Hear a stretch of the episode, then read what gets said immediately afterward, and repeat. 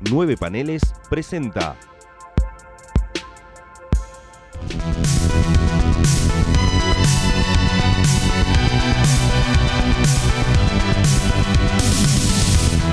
...60 años después...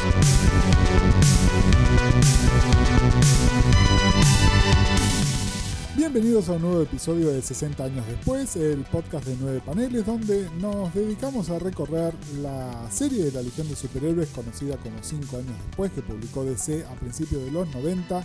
Mi nombre es Gustavo Casals y me acompaña Tomás Corsi con ganas de hablar de este número que termina el tríptico, ¿no? Por suerte, o, no sé. O, no sé. no sabemos, porque bueno, lo que viene es peor. Metámonos, metámonos directo entonces en, el tríptico. Empecemos con el tríptico de la tapa. Como les veníamos contando, em, las tres tapas de 15, 16 y 17, si las ponen lado a lado, forman una imagen eh, que no, a ver, parecida conceptualmente al póster que les comentamos en el número 13, que también es el equivalente a tres tapas pero esta es como más eh, conceptual, digamos, ¿no? Y, a ver, esta etapa en realidad creo que es de las tres la que funciona como una imagen sola, es la que más claramente refiere a toda la serie como, como sí. Eh, y nada, me parece, me parece una retapa. Me parece, me parece que está buenísima. Me parece una gran tapa de esta serie. No sé si el, cartel, el graffiti de The Last Battle era necesario, eh, pero bueno, está hecho con, con, los dedos ensangrentados en una pared, así que eso se lo perdono, ponele. Sí, pero es, casi como un aftertalk de hagamos algo en la tapa que no sea solamente esta imagen, que es de un nivel artístico sublime, em, digamos, en algo que se entienda que hay un nivel de, de epicidad en el, en el número, ¿no? Porque si no es solamente misa en el fondo, que dialoga directamente con la tapa del número 7, creo que era. La es el número 7, sí, sí. Es la, referencia al número 7, a la tapa del número 7, que es el, número donde la rescatan a Misa, eh, ¿se acuerdan la historia con Mordru? La referencia es directa, de hecho, eh, acá a Misa la reconocemos por el pelo, que es el pelo Giffen que le estaba haciendo esos rulos así medio púrpura. Eh, es muy sutil, obviamente, si uno es lector de la serie entiende perfectamente de qué se trata. Además, si escucharon el programa pasado, les decíamos, el alma de toda esta historia que no nos gusta demasiado, lo que realmente nos gusta es la historia de Misa. Así que es fácil ver por qué Misa está ahí también. Eh, no sé cómo parte del tríptico si no queda medio descolgada, ¿no? Sobre todo porque porque Brainy y Laurel están en poses muy de acción y acá Misa, si bien está haciendo algo, es como más, esto es más como una tapa de Doctor Fate, ¿no? Es como, como una tapa de otra revista. Igual me encanta como tapa, es decir, no sé si funciona bien como la tercera parte del tríptico, pero como tapa individual es hermosa, es realmente un punto alto. Yo, creo que si no decís que es un tríptico y decís que solamente el 15 y el 16 son dos tapas contiguas, eh, realmente esto funciona solo. Eh, digamos, tenés que hacer una cosa medio código da Vinci para poner las tres y decir, ah, y la 17 también, pero funciona por sí sola. De hecho, yo por mucho tiempo pensé que era una tapa sola. Eh, yo hasta hace poco dije, pará, esto, esto sigue. si junto las tres van juntas, claro. Em, y además, bueno, en el número anterior, eh, perdón, hace dos números, no, el número anterior, perdón, hablábamos de la vuelta al número uno. Y esto es una referencia directa a la etapa del número uno otra vez. Total. En el cual, que ya lo habíamos hablado en el número 7 con la imagen de Misa. Eh, una vez cada, cada siete o diez números se van repitiendo los factores. Eh, donde otra vez volvemos a la sangre, ¿no? Que habíamos hablado en el primer número que alguien un poco más on the nose hubiese puesto sangre en el anillo. Eh, y acá directamente Dan Raspler dice hay que poner sangre acá. Yo imagino que... Escriban con sangre. Escriban con sangre.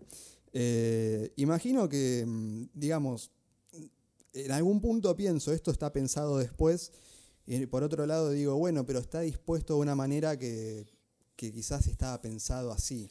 Sí, a ver, acá eh, no, no nos distraigamos con algo. Se supone que acá Giffen ya se había ido, igual hay cuestiones contractuales, así que no sé qué tan fácil era que él se fuera. Eh, lo cierto es que él tuvo que dibujar esta tapa y estas tapas las tuvo que dibujar las tres juntas. Es decir, él hizo por lo menos un gran boceto de las tres tapas.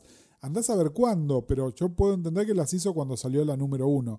Igual, otro dato, una cosa que plagó a esta serie en su momento, y esto se los digo porque yo la compraba mes a mes, eran las demoras. A veces pasaban dos, tres meses. Así que bien podría ser que en esos dos, tres meses este, hubiese pasado eso, ¿no? Que, o, alguien no entregó lo que sea. Y hablabas de Dan Raspler, finalmente haciendo su trabajo, puso los créditos correctos en la tapa por primera vez en tres números, donde están, por supuesto, los Biermans al principio, porque son realmente los escritores de esto, Brandon Peterson, que dibuja el 90% de la revista, y después Giffen, Garzón y Gordon, y seguimos sin saber muy bien quién entintó a las páginas horribles de Peterson, si fue Garzón o si fue Gordon. Eh, podría ser cualquiera de los dos. Acá hay un par de páginas que se nota un poco más que es Gordon, pero usualmente eh, lo más fuerte fue el primer número donde directamente eh, hubo un choque de, estilos terrible.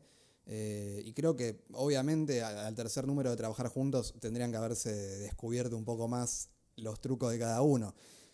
así que bueno, uno solamente elige creer lo mejor para ambos entintadores. Eh, así que bueno. La contracara política de la traición dentro de los Kunz en el número pasado es una alianza de la gente de las montañas en Talok con los Kunz que nunca atacaron el planeta.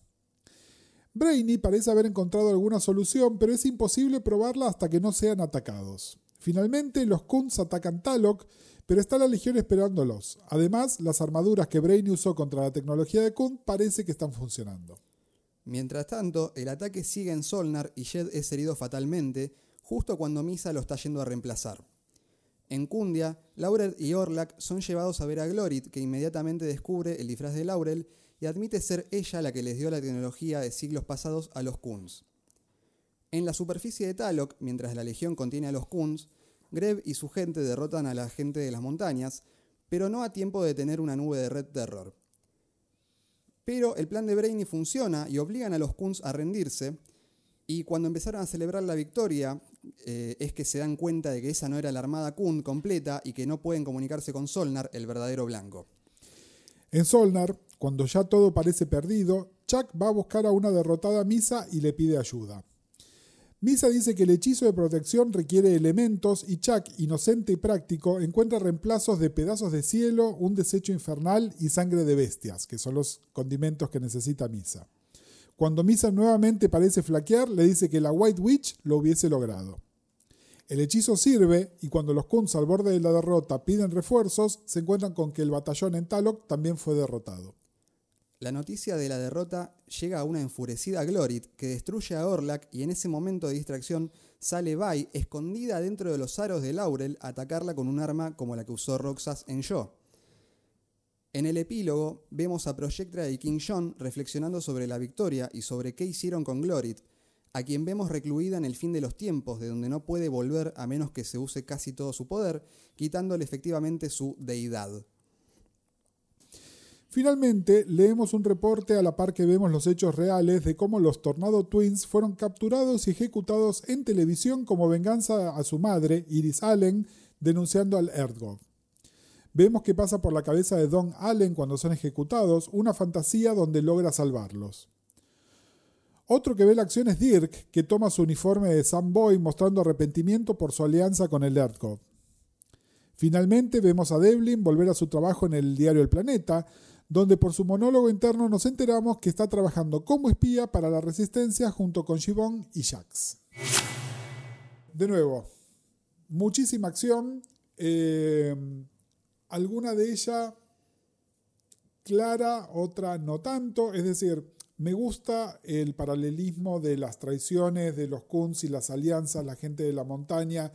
Eh, de nuevo, creo que el concepto ejecutado por otra gente, sería buenísimo. Sí. ¿No? Eh, es eso, es decir, la, idea no es mala, está como apurada, está contada de manera poco clara y entonces no se termina de entender. Pero conceptualmente la idea está buena, la, idea está buena, buena. Em, sí, a ver, en el primer episodio de esta temporada vos hablabas de odio y yo hablaba de oportunidades perdidas. Yo cuando me refería a oportunidades perdidas era exactamente estos números, em, donde todo lo que pasa en la superficie está bueno. Eh, hay una intriga, hay espionaje, hay eh, un buen conflicto bélico em, que además pone en riesgo ciertas cosas, como por ejemplo eh, Violet y Rock prometiendo que nunca más iban a volver a una, sí, sí, que, es coherente con toda la historia de ellos que ya conocemos, sí. Em, obviamente se dan cuenta que muy a pesar suyo van a tener que volver. Pasa esto con Vi que que vuelve a tener una, una herida de guerra, ¿no? Como em, en el primer caso fue esta cicatriz que bien podría curarse, que nunca lo hizo y que ahora cuando le cortan una pierna le dicen tendrías que quedarte un par de meses porque recordemos que eh, pueden regenerar. Sí, sí, sí. La, tecnología del siglo 30 permite regenerar esto y eh, a ella lo que hacen es le ponen una, una pierna de uno de los probes, ¿no? Le ponen una pierna azul. Eh, y de todos modos, ella sigue luchando, o sea, para no dejar que su pierna se regenere y tener que estar fuera de la batalla por un tiempo, el personaje, fiel a lo que venimos viendo, decide ponerse esa prótesis y continuar. Y que uno creería que nunca más se la va a sacar esa prótesis, porque es parte de lo que es ella como persona. Em, hay varias cosas, ¿no? Que eso para mí principalmente es lo que está mejor desarrollado. Después hay cierta. A mí la resolución de, los aros de, Laurel me gusta mucho. Es, a ver, ese concepto es súper misión imposible. Sí. ¿No? Pero mal hecho. Y de nuevo, pero acá, además, y de nuevo, acá no le echo la culpa a los Biermounts porque la idea la escribieron ellos y está buena. Acá el problema es el arte, donde no queda claro, los aros son feos y demasiado grandes y cuando va y sale volando no se entiende, digamos. Parece el techo. Exactamente, eh, exactamente. Es decir, la idea es buenísima y de nuevo, esto en una película de alto presupuesto sería hermoso, divertido, estaríamos, ¡ay, go, go! Y acá no, está mal, es feo, no, realmente no. Y, es que si hubiese sido deliberado que pareciera el techo, eh, sería entendible, pero tampoco parece deliberado. Claro. Entonces es quisiste dibujar una salida heroica y terminaste haciendo cualquier cosa. O sea, e, es, hasta gracioso, ¿no? Tendría que ser épico y tendría que ser superheroico y esta cosa que decís vos de, Misión Imposible, ¿no? De cuando se revela finalmente quién es el que estaba detrás de todo. Y no funciona por ningún lado. Eso eh, no es un tema de los Bierman, exactamente, es un tema de Peter. Es un problema de arte. Eh, igual este número tiene dos cosas que hace que valgan el valor que lo pagamos en su momento y que lo pagáramos a otro. Primero, la historia de Misa es bellísima. Es, a ver, es el payoff de una historia que hace un año que se viene construyendo, para empezar, que es totalmente coherente con la historia del personaje tal como lo conocemos. ¿no? Es decir, Misa a esta altura, si bien su primera aparición como The Hag es de los años 60, pero básicamente es un personaje del año 82, digamos. Así que para esta época es un personaje que ya tiene 10 años, un poquito más. Es totalmente coherente con lo que sabemos del personaje. Una de las cosas se los mencionamos cuando decimos el juego de Misa.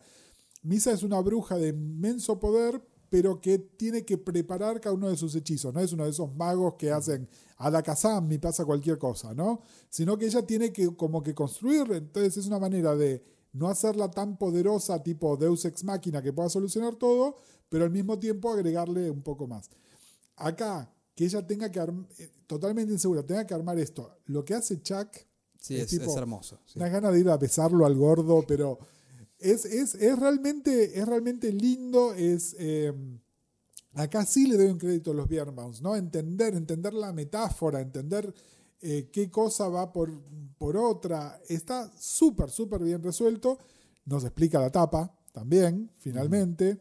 Eh, nada, me parece, me parece de una gran belleza, me parece bien resuelto. Eh, lamentablemente es medio como el cierre de la historia de Misa. Es como que, bueno, teníamos una idea de algo para hacer con Misa y no la volvieron a usar. Es un poco la naturaleza de la Legión también. Muchos personajes, algunos son los favoritos de los escritores, muchos quedan relegados a un segundo lugar y no se sabe. Igual con Misa, nada. Le dieron una historia divina que recontrabancamos y que está buenísima. Hay algo de, la muerte de Shed, ¿no? que es lo que finalmente la termina llevando a, volver a sus poderes tal como, como, deberían ser. Que yo creo que ellos lo pensaron para que lo dibuje Giffen y, está, y hay algo en, el, en la manera en la que está contado, ¿no?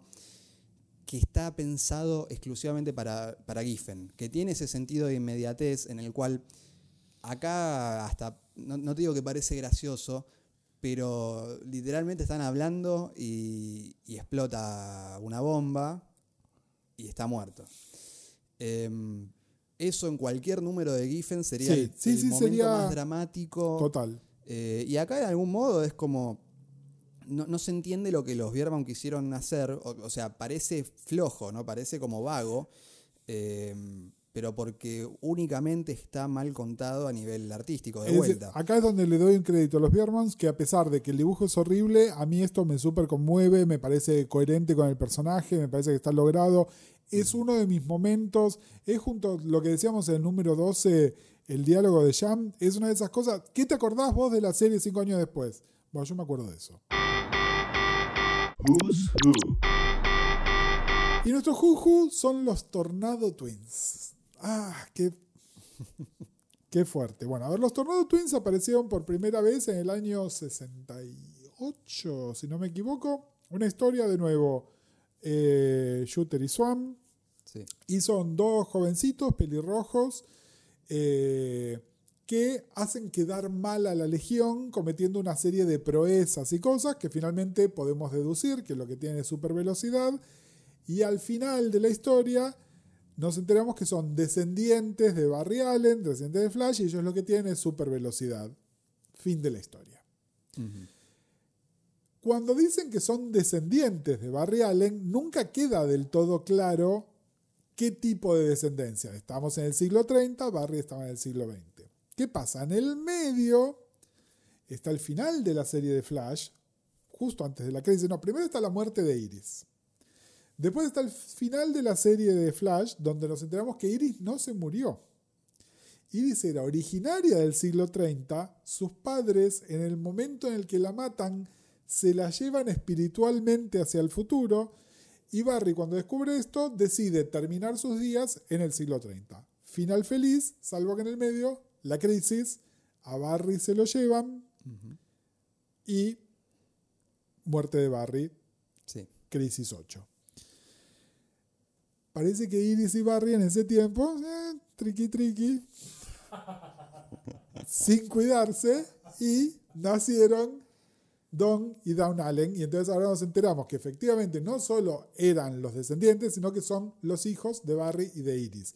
Iris, si escucharon la temporada anterior, tiene un papel clave en todo esto, es periodista del diario El Planeta, fue la que denuncia esta conspiración del gobierno de la Tierra con los Dominators y por eso justamente es que vemos estas páginas donde en venganza a Iris matan a sus hijos.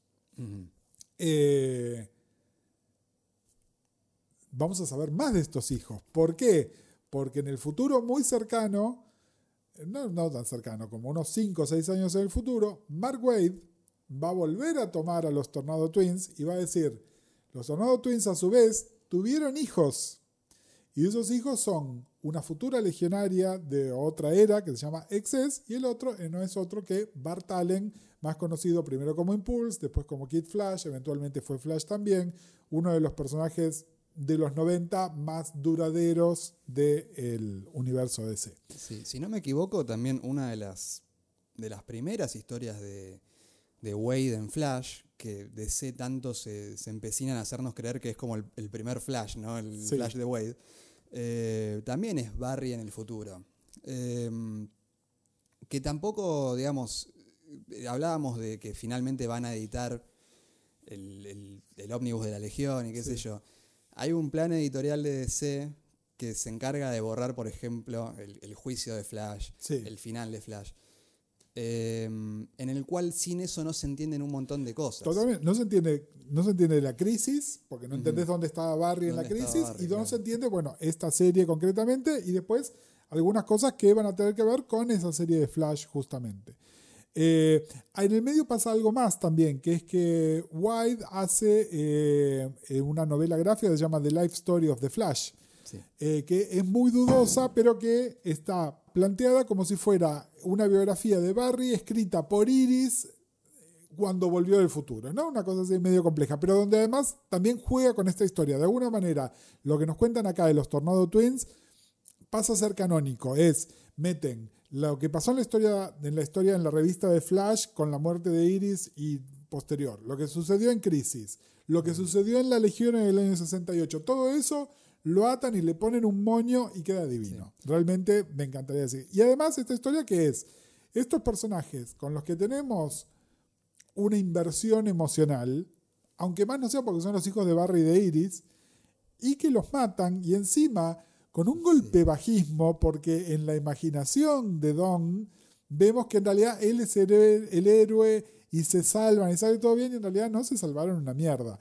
Y entonces sumariamente matan a dos personajes, no solo muy queridos por el público de la Legión, sino que además son los hijos de Barry de Iris. A ver, ¿qué estás haciendo? Eh, los fans de Flash que no tengan este número, eh, vayan a, comprarlo y no entiendan, eh, o sea, léanlo y digan, no entiendo qué carajo pasa, pero ya tengo todo Flash. Y además de eso, es terrible lo que pasa ahí.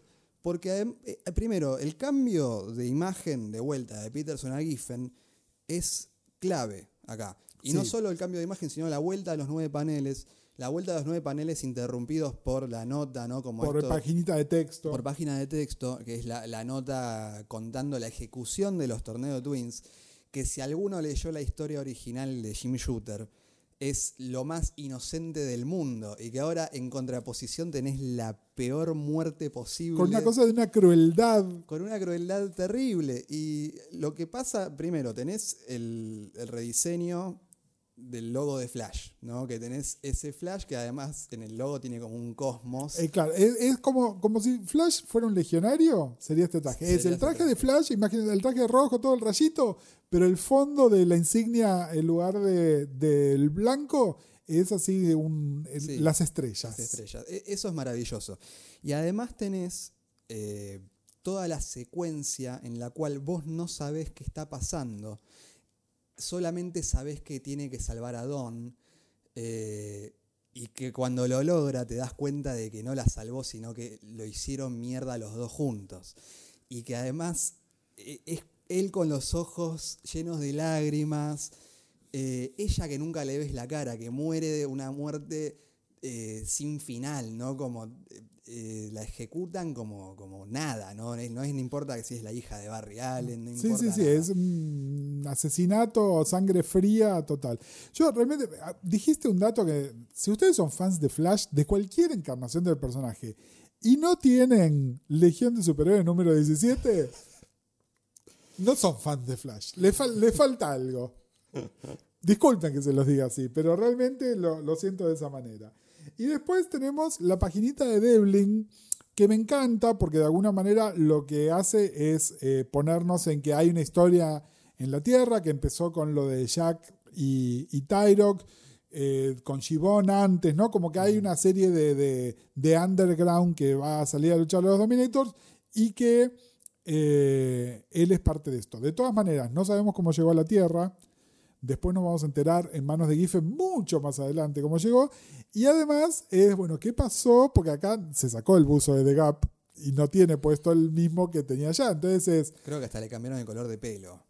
Es, eh, sí, all, new, all different Devlin O'Ryan, digamos, ¿no? Una, cosa así. Eh, que además, no sé si viste eh, algunos detalles en esta, en esta página. en el panel 5 sí. Eh, está Fire, tal como la dibuja Giffen en esta época, Fire de la Justice League. Y en el 6. En el 6 está, puede ser Black Canary. Es decir, puede ser Laurel también. Puede ser Laurel. Pero para mí es Black Canary, claramente. Y después, en el panel 7, eh, tiene un, un Funko Pop de Cosmic Boy. Tiene un, wobbly head. Que son este, claramente viajeros en el tiempo, ¿no? Porque, tienen merchandising que, en esa época todavía no existía. Porque si Giffen hubiese inventado los Funko Pop, no estaríamos haciendo este podcast. Exactamente. estaríamos haciendo otra cosa. Eh, sí, y, una, y la taza de, de Samboy. Y la taza de Samboy. Eh, sí, hay un, digamos, cuando hablamos del world building de, de Giffen, ¿no? Y cómo vos en una página ya tenés todos estos datos y tenés cómo luce la silla y cómo es una oficina de eh, periodistas en el futuro. Eh, es maravilloso, o sea, como en, tres paneles te cuenta algo que vos te quedás embelesado, ¿no? Ni hablar de las dos páginas previas, de las tres páginas previas, perdón, de, de la muerte de los Tornado Twins. Sí, donde además se está utilizando estas muertes para una cosa más, es un disparador para el, segundo episodio, digamos, del segundo capítulo de la historia de Dirk. ¿no? Dirk, acuérdense, está desde el número uno, es el traidor a la Legión, o por lo menos el traidor a los principios de la Legión. Ya vimos que están pasando cosas con él, y acá pasa algo que dice, bueno, y ahora vamos a otra cosa. Sí, y, la taza es la imagen de Dirk. Exactamente, que es el único héroe de la Legión aprobado por el gobierno de la Tierra. Bueno, si la gente nos quiere traer sus teorías conspirativas sobre la invención de los Funko Pops, ¿dónde lo puede hacer? En Facebook como 9 paneles, en Instagram como arroba 9.paneles, en internet como 9paneles.com. ¿Ustedes vieron ese invento nuevo? la internet. Este, en Twitter con los hashtags 60AD. Eh, que es el nuestro propio. Y el hashtag 9 paneles. A mí me encuentran como arroba Tomás Corsi. A mí me encuentran como arroba Gus Casals. Eh, no más Uncle Marvel. No más Uncle Marvel. una vez cada un par de capítulos porque. Pero vale la pena. Porque vale la pena. Eh, a, veces yo te busco y digo, pará, no, pero, no existe más. Igual aparece. Y aparece un Uncle Marvel falso. Un, el Anker eh, es como te están sacrificando y hay un Uncle Marvel que te está rescatando a Busca Sals y el Uncle Marvel que murió. todo muy complicado. Paradojas temporales. Eh, nos escuchamos la próxima.